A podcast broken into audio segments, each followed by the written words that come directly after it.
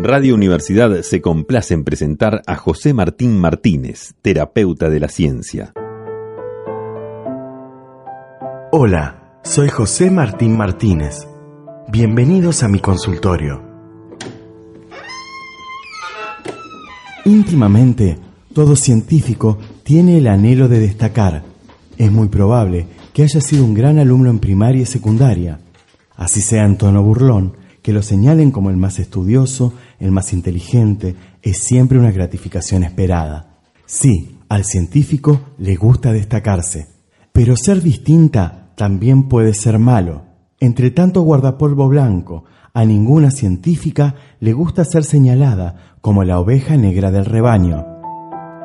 Nos sesgamos tanto por ahí a eso y decimos, no, yo estoy mal, ¿qué estoy haciendo? ¿Por qué me sale mal? La oveja negra era yo claramente. Ellas son Jorgelina y Marcela. Lo que hacemos en el laboratorio es tratar de comprender cómo los microorganismos, las bacterias, resisten a los antibióticos que se utilizan. La resistencia de las bacterias es una respuesta, una consecuencia del mal uso que hacemos de los antibióticos.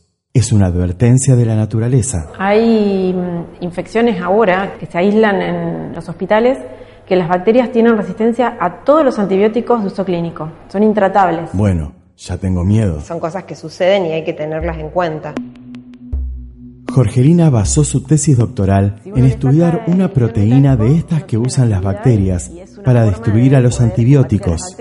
Eligió una proteína que cuenta con un ion metálico que le es esencial para funcionar. Este ion metálico es un zinc. Para poder estudiarla la necesitamos producir en grandes cantidades purificarla y medir esta actividad in vitro. Cuando yo empecé a trabajar con esta proteína, empecé a tener mucha variabilidad de resultados. Cuando no se consigue el resultado esperado, afloran las dudas, las inseguridades. Hasta uno empieza a dudar de, uno mismo. ¿Lo habré hecho bien? Me equivoqué. Uno dice, pero no puede ser que me equivoque siempre, que no tenga algo reproducible. Y es peor aún cuando la mirada de los otros es la que te sanciona. Yo esto lo hice en colaboración con otro grupo hacíamos todos lo mismo y ninguno tenía problemas. La oveja negra era yo claramente. Con el director del grupo nos mirábamos y él me miraba y yo me daba cuenta que decía, pero estás metiendo mal la mano y bueno. Como los resultados seguían sin darse, decidieron hacer un estudio más complejo de la muestra, que lo tuvieron que mandar a Estados Unidos. El resultado fue encontrar un metal que no esperaban, el hierro. Y eso alteraba muchísimo la actividad de la enzima esta proteína tenía una diferencia particular respecto al resto que hacía que pudiera unir al hierro con mayor facilidad cuando las otras conocidas no lo, no lo hacen. La proteína era la ovejita negra porque era distinta a todas. Darnos cuenta de que teníamos un sistema variable es como que salvé mi honor, la pasé mal, en ese tiempo la pasé mal. Marcela también se sintió la oveja negra.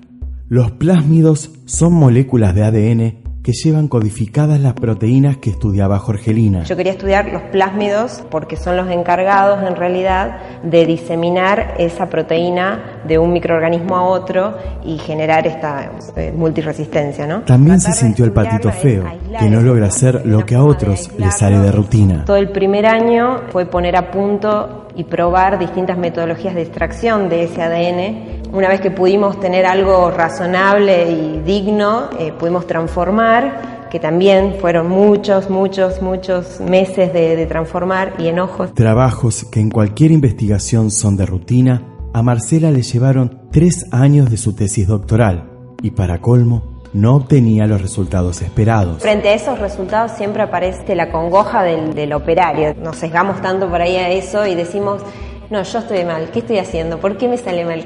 Y lo haces 15, 20, 30, 40, 50 veces y te sigue dando variantes. Entonces ahí ya es como que empezás a abrir y decís, no, algo está pasando, algo, algo me está queriendo decir esto, no soy yo. Y es ahí cuando uno empieza a pensar que el universo está conspirando. El jefe del laboratorio había viajado a España y allá él, usando un kit que después trajo, hizo esta extracción de plásmidos y los analizó. Y nos mandó la foto del análisis y no podíamos creer el alto rendimiento que había tenido por un lado, la definición del análisis que había hecho.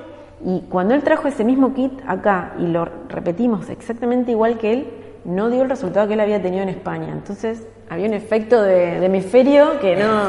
Ya queríamos investigar y decir, ¿será el agua de allá? Descartado el efecto hemisferio, se decidieron hacer un estudio caro, que es la secuenciación de ese ADN que no podían trabajar. Lo que encontré fue que eh, lo que pasaba a la otra bacteria no era un plásmido de un tamaño determinado, sino que era un mix, una fusión entre dos plásmidos que tienen que estar juntos para transferirse. Otra vez, lo que parecía un error, lo que causaba estrés y angustia, era en realidad una señal, la punta de un ovillo, los primeros signos de que el patito feo podía ser en realidad un cisne. Los dos primeros años es cuando la pendiente es más alta porque todo cuesta trabajo, porque uno está aprendiendo, entonces lo primero que uno hace es dudar de haberlo hecho mal.